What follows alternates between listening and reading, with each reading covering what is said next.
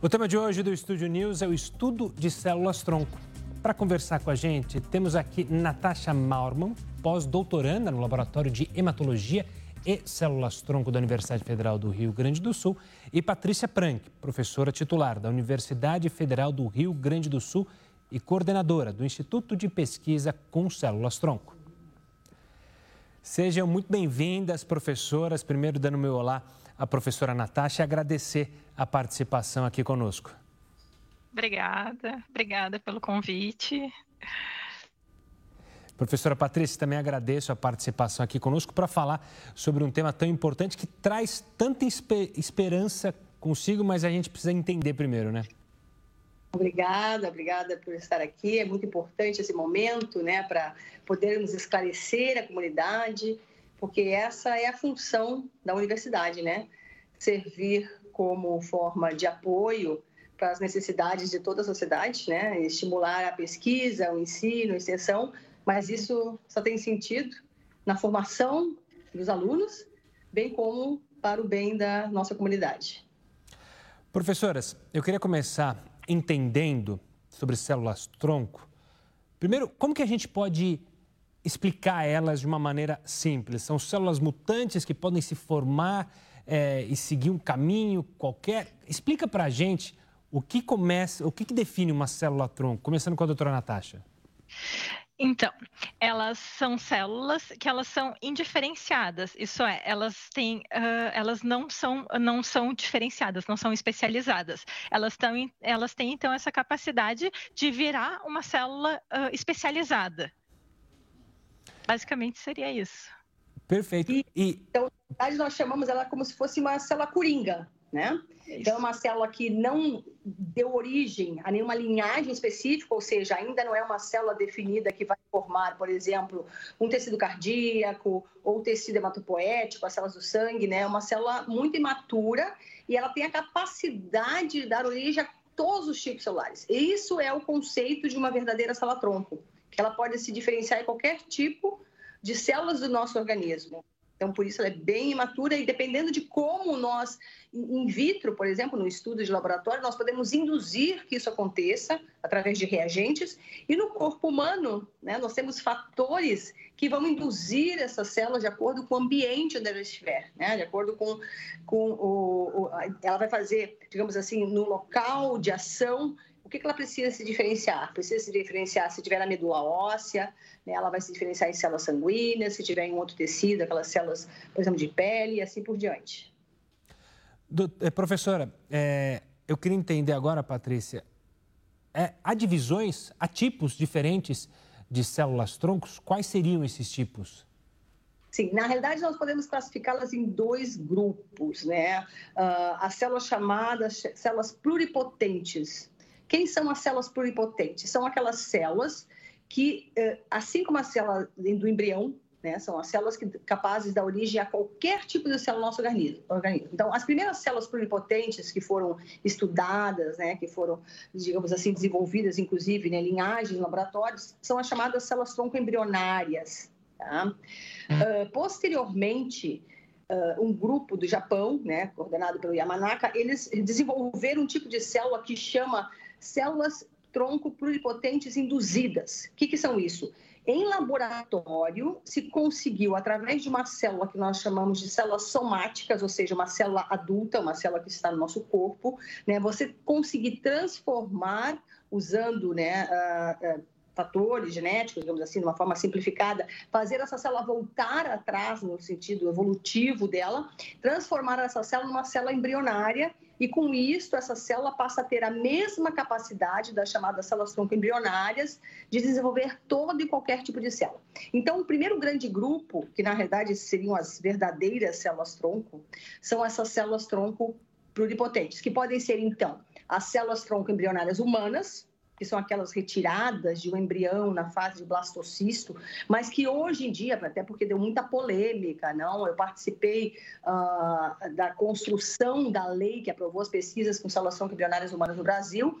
Então, hoje em dia, já, elas são pouco usadas, justamente graças à descoberta dessas chamadas iPS cells, né? Células tronco pluripotentes induzidas, que dessa forma nós conseguimos, através de uma célula madura, fazer com que ela se transforme numa célula pluripotente e tem as mesmas propriedades dessa célula-tronco embrionária humana. Então, você não precisa usar mais embrião humano.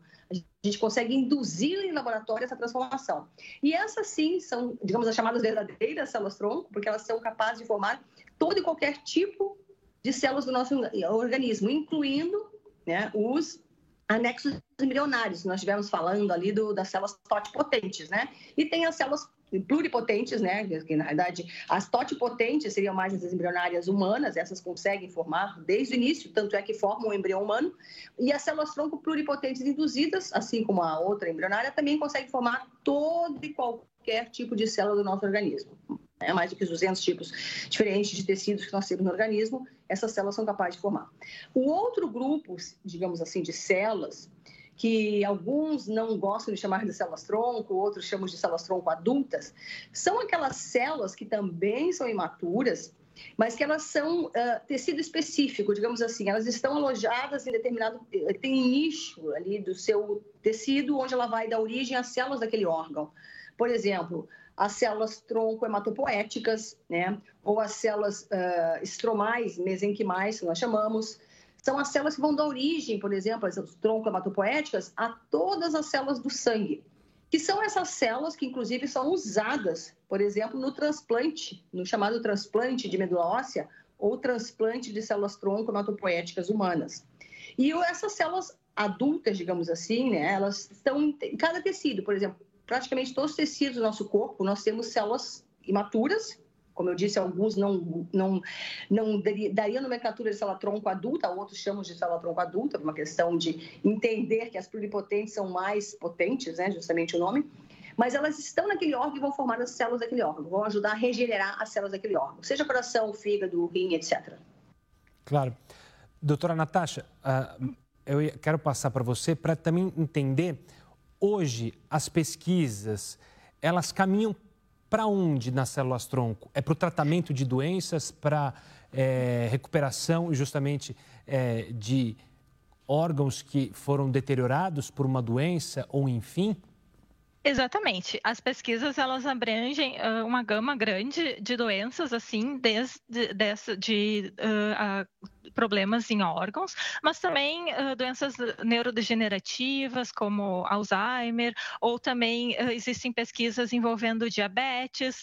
Então, isso é a é uma variada gama assim de doenças que podem ser tratadas. E também como tu bem falasse podem ser causadas por uh, lesões de pele, por exemplo, ou queimaduras, lesões ósseas. Então, elas, uh, a, o tratamento, os tratamentos, então, que a gente realmente pesquisa, é, uh, são diferentes tipos de lesão. Também tecido nervoso, lesão raquimedular. Então, é bem variado, a, são bem variadas as opções de tratamento. E, e, doutoras, me expliquem uma coisa que acho que fica muito na dúvida das pessoas. Teoricamente, você usa pode usar a sua célula-tronco, ou seja, eu, Gustavo, tenho uma doença e a própria, minha própria célula pode ser um antídoto para essa doença, é, é como se fosse um remédio específico só para a minha genética? Ou é mais ou menos isso? Não é bem assim? Bom, assim, ó, uh, Gustavo, na realidade não existe uma técnica que seja bom para tudo, né? Isso não existe. Seria uma panaceia a gente dizer que a minha técnica, a técnica desenvolvida por fulano serve para qualquer tipo de doença. Isso não existe na medicina, né? Então, assim, as células trônculas vieram, primeiro, muito para nos ensinar como que se dá a diferenciação de tecidos, muito para nos ensinar como que a gente ajuda a regenerar um tecido que sofreu uma lesão, seja por um trauma, seja por uma doença, seja porque esse tecido foi, teve que ser removido devido a um tratamento, por exemplo, de câncer. Né? Mas, assim, o que, que a gente pode dizer? Uh, essa questão que você falou de usar a própria ou não própria é muito importante. Tá? Dependendo da situação, você, e é o que a gente chama de transplante autólogo né? ou halogênico no, no, chamado transplante de medula óssea, que é usar as células troncomatopoéticas, que é um procedimento que já é feito há meio século, né? há mais de meio século. Usar as células da medula para fazer a, a restauração de uma medula que teve que sofrer um processo de quimioterapia muito, muito grande, digamos assim, para destruir as células malignas, então você reconstrói aquela medula, porque o paciente não pode ficar em aplasia. Nesse tipo de procedimento, você precisa né, de compatibilidade. O quanto maior a compatibilidade, melhor. Até porque nós estamos falando do próprio órgão que forma o sistema imunológico. Então, a questão de compatibilidade ali é fundamental para ver a sobrevida do paciente. Então, quanto mais semelhante, melhor. Então, se tiver um irmão totalmente compatível, é excelente. Se não se busca nos bancos de doação de células de medula, né, de doadores de medula óssea, como a gente chama, uh, ou a férese, né, se, se busca um doador mais compatível possível. Agora, tem situações que você poderia usar a sua própria célula, né? Inclusive tem transplantes halogênicos também de medula óssea. Mas, por exemplo, outra situação, como uma lesão de um tecido específico, de repente eu posso tirar células da minha medula e usar, proliferar essas células, né? Ou tratar essas células e usar naquele tecido. Por exemplo, nós trabalhamos muito com o que a gente chama hoje de medicina regenerativa ou engenharia de tecidos. Na realidade, engenharia de tecidos é um braço da medicina regenerativa. Medicina regenerativa é uma área nova, digamos assim, dessa virada do século aí da medicina, onde quer exatamente isso, restaurar, regenerar ou construir órgãos, né? Seja usando apenas terapia celular, apenas células-tronco, ou células com biomateriais, ou só biomateriais, usando várias técnicas diferentes. Não existe uma técnica boa para tudo. Por exemplo, nosso laboratório, nós trabalhamos muito com a nanotecnologia, por um tipo de técnica específica, né? E nós trabalhamos também com a bioimpressão 3D. Nós trabalhamos também no início só com células, então depende da doença, pode ser necessário usar apenas células como, de novo, o, o, o, exemplo ouro aqui é o transplante de células de medula para tratar leucemias e linfomas, e aí só se usa células. Mas dependendo da situação, por exemplo, estamos falando de uma regeneração de um osso, eu preciso de um arcabouço, só a célula sozinha não vai regenerar aquele osso. Você pode usar, por exemplo, impressão 3D apenas, até 100 células, porque você pode querer apenas o osso, né? perdi um pedaço do osso, quero construir pela impressão 3D um novo osso ali que só sirva ali anatomicamente para dar sustentação. Ou você pode trabalhar outras tecnologias onde coloca célula, por exemplo, pele. Você pode precisar desse arcabouço que nós chamamos, que pode ser esse biomaterial. Você pode colocar células ou não colocar células. Então depende da doença. Cada técnica, né? Nós vamos podemos tentar adaptar aquela técnica para a necessidade daquele paciente. De novo, a compatibilidade de células é sempre fundamental. Claro que tem situações onde você pode usar células de outra pessoa, que talvez, ah, dependendo do tecido que você vai usar, não vai dar tanto problema imunológico, mas a gente sempre tem que pensar na questão imunológica. Claro. Doutora Natasha, a, a, a doutora Patrícia citou bastante a compatibilidade. Hoje, quando a gente pensa em tratamentos e pesquisas com célula-tronco é, para o auxílio de doenças, traumas, o grande problema seria, ou a grande é, questão é a incompatibilidade, isso que pode não funcionar num possível tratamento, não ou num tratamento já que existe, ou então em tratamentos futuros que são pesquisados, é a incompatibilidade da célula-tronco com quem recebe esse tipo de tratamento? É, esse problema de rejeição imunológica é uma grande preocupação. E então, quando, no caso de transplante de medula óssea, então são feitos testes, né, para confirmar essa compatibilidade celular entre doadores diferentes. Então, isso é necessário e, e precisam ser feitas então estratégias para que se evite e, ou se minimize a rejeição. Uh, se estuda uh, uh, o, o, poder das células tronco delas serem imunocompetentes delas, delas não alguns tipos de células tronco talvez não causarem tanta incompatibilidade. Então, uh, existe a possibilidade, assim, de, uh, de, de, tratamentos entre diferentes pessoas e que, e que não tem esse problema de incompatibilidade. Mas isso precisa ser melhor estudado. Claro. Vou pedir licença para as duas professoras para chamar um rápido intervalo. O Estúdio News vai fazer uma pausa e daqui a pouco a gente volta para entender mais sobre o uso da célula-tronco na medicina e as suas pesquisas. Não sai daí.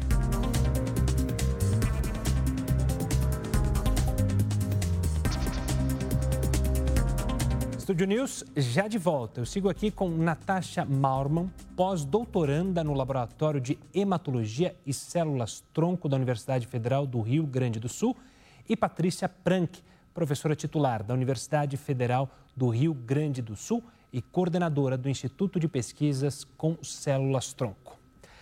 Natasha, no último bloco eu questionei justamente sobre os riscos ou a preocupação é, com o uso das células-tronco em tratamentos, mas agora eu quero fazer a pergunta contrária. Os benefícios, como que vocês têm visto nas pesquisas e até na prática os benefícios do uso da célula-tronco em comparação com outros tipos de tratamento ou tratamentos que eram usados antes das pesquisas com células-tronco? A questão da, de, de, de, doenças do sistema sanguíneo já é bem estudada, né? Então, como a professora Patrícia comentou, desde a década de, de 1960 já, já, já, tá, já é bem consolidado, assim, todos os estudos. Em relação aos, aos tratamentos de outras doenças, e aí, então, envolve câncer, envolve Uh, uh, doenças ne neurodegenerativas, diabetes, doenças ou lesões, traumas esses têm sempre, existem centenas, milhares de estudos pelo, pelo mundo inteiro.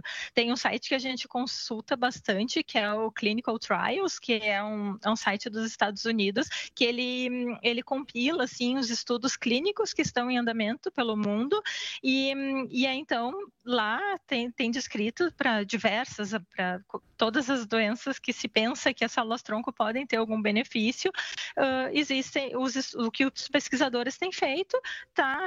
Então fica registrado nesse, nesse sistema. E aí então uh, cada doença, as células-tronco elas podem ser melhores que os tratamentos atuais, elas podem ser piores ou elas podem não ter efeito nenhum, podem ser uh, similares aos efeitos. Então isso é bem específico. Uh, cada, então cada, cada enfermidade assim ela, ela tem sua tem sua particularidade. E como a professora Patrícia falou não existe uma mágica né? Então cada uh, cada tipo de, de problema uh, pode ter ser melhor ou pior manejado então com com o uso de terapia com células tronco Professora Patrícia, lá no começo da nossa conversa, você mencionou a questão ética e moral do uso das células embrionárias, que isso já é, foi superado depois da criação da lei para os estudos, mas acontece, não aqui no Brasil, que fique bem claro, mas é, em alguns lugares, e há brechas, Estados Unidos e na Europa, do tratamento é, com células-tronco, ainda sem a confirmação é, da sua da sua eficácia.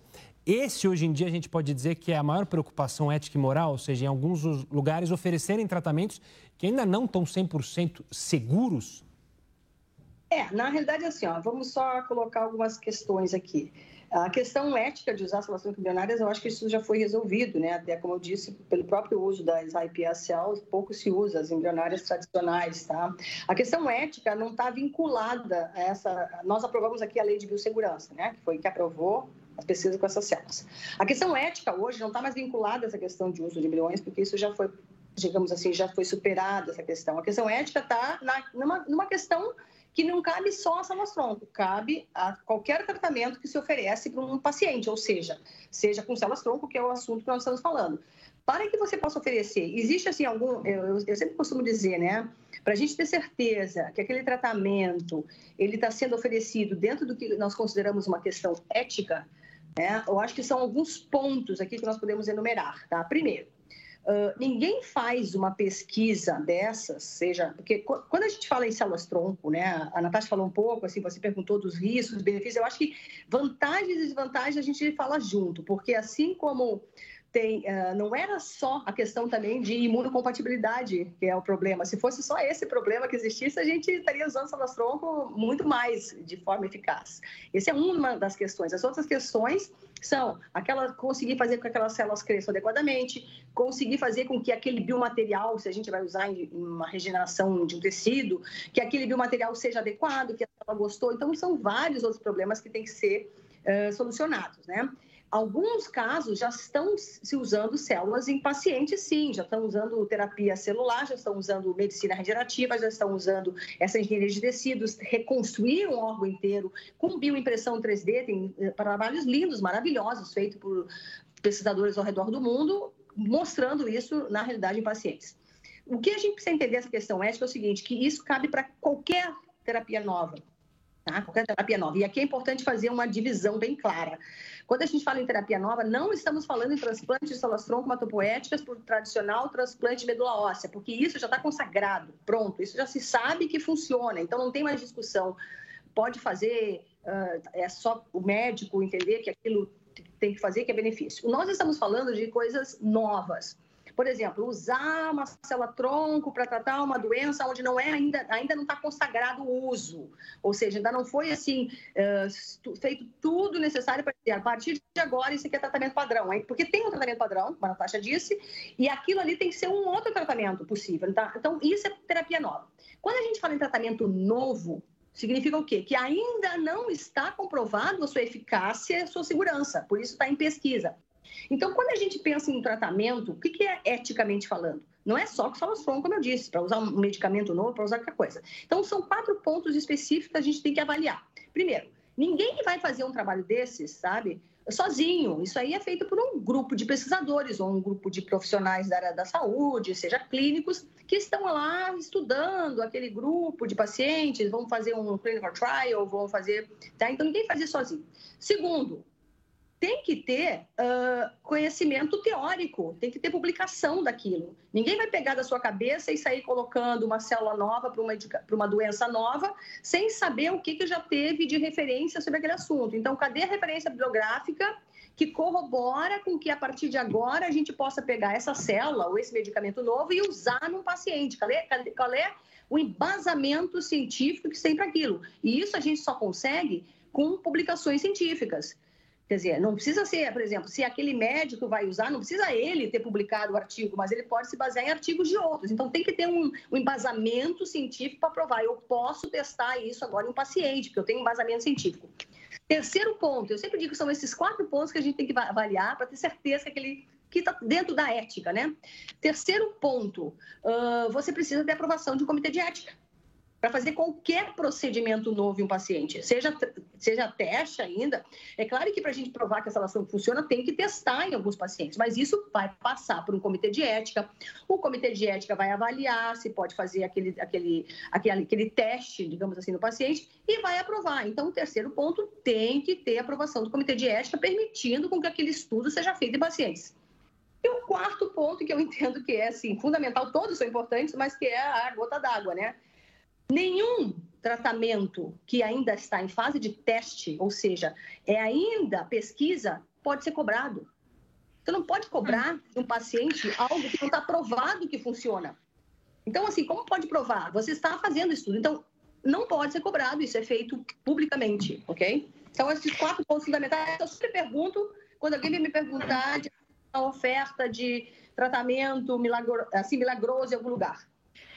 Em relação a essa questão dos custos, uh, existe em alguns países que as leis regulatórias não são tão rígidas, como, por exemplo, no Sudeste Asiático, e, e que eles cobram e cobram valores bem grandes assim para o tratamento em terapias que elas não são comprovadas. Então, isso te, precisa ter, ter bastante cuidado, e muitas vezes os pacientes, numa esperança, uh, eles se submetem a esses tratamentos, pagam caro e não são terapias comprovadas. Muitas vezes já, já aconteceu, já existem relatos na literatura de pacientes que vieram a falecer por, por esse tipo de terapia que não era comprovada, então, que não tinham todos esses aspectos regulatórios, as questões éticas não eram bem uh, organizadas, e então isso infelizmente pode ocorrer, né?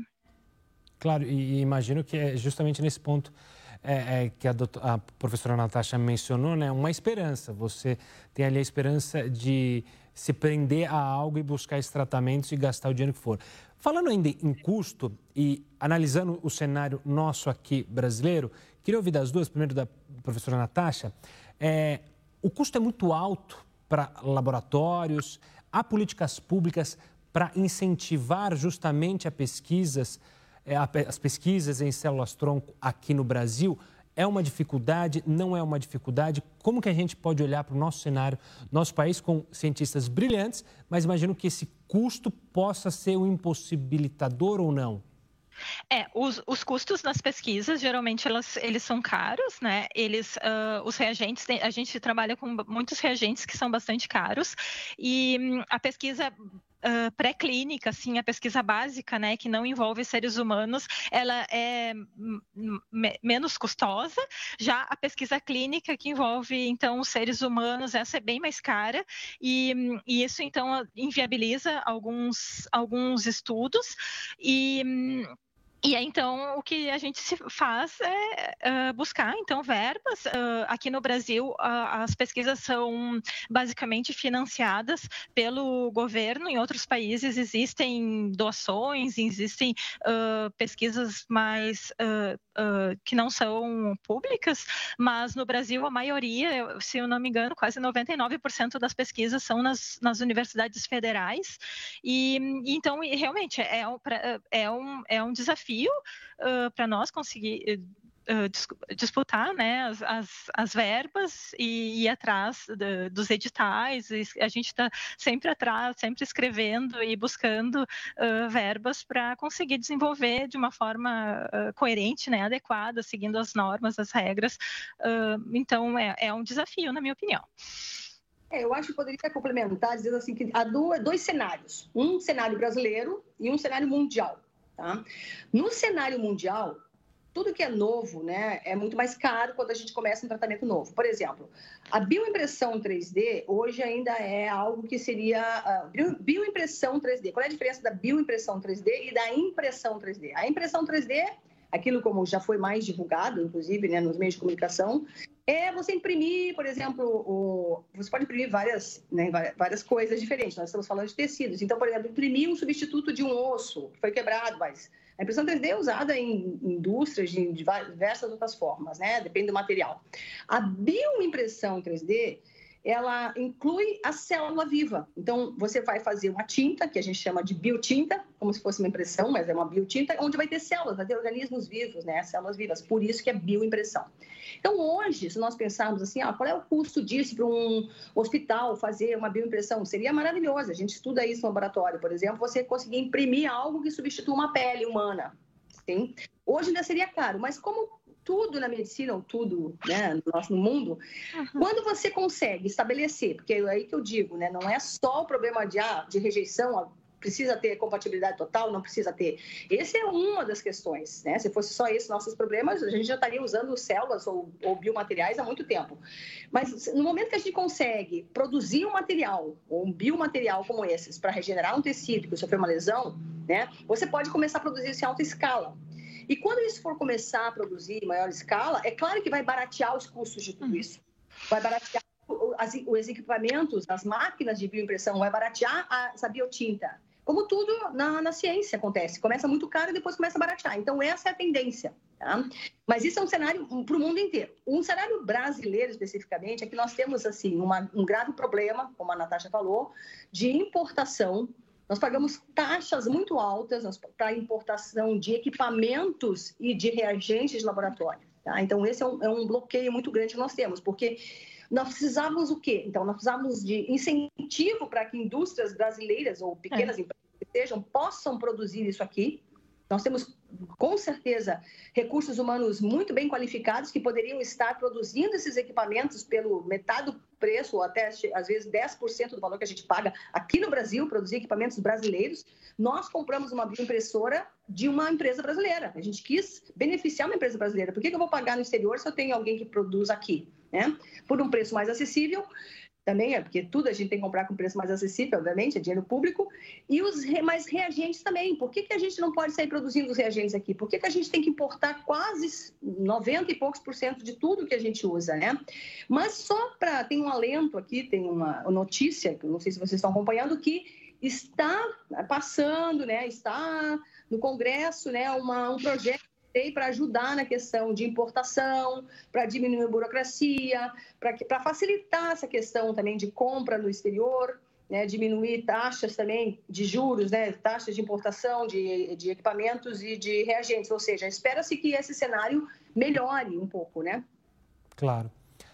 Professoras, infelizmente nosso tempo acabou, mas eu quero agradecer demais, começando pela doutora Patrícia, pela participação aqui conosco, ajudando a entender um pouco desse cenário das células tronco. Obrigado, parabéns pelo trabalho e um forte abraço. Obrigada, eu acho que é muito importante, né? Porque exatamente essa é a função da universidade, né? Que possa servir como um meio de, de interação com a comunidade, pra, na formação de recursos humanos altamente qualificados, né? E também para esclarecer as dúvidas da comunidade. Estamos sempre à disposição. Professora Natasha, também obrigado pela participação e todo o sucesso a você também.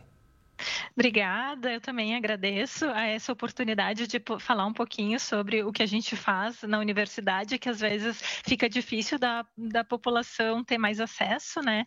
Então é um prazer para a gente poder nos comunicar, assim. Tá certo, a gente fica por aqui com essa edição do Estúdio News. Eu conversei com a Natasha Maurman, pós-doutoranda no Laboratório de Hematologia e Células-Tronco da Universidade Federal do Rio Grande do Sul, e a Patrícia Prank, professora titular da Universidade Federal do Rio Grande do Sul e também coordenadora do Instituto de Pesquisa com Células-Tronco. Você já pode acompanhar essa entrevista lá no nosso canal no YouTube, no Play Plus e também pelo nosso podcast. Eu espero você no próximo programa. Tchau, tchau.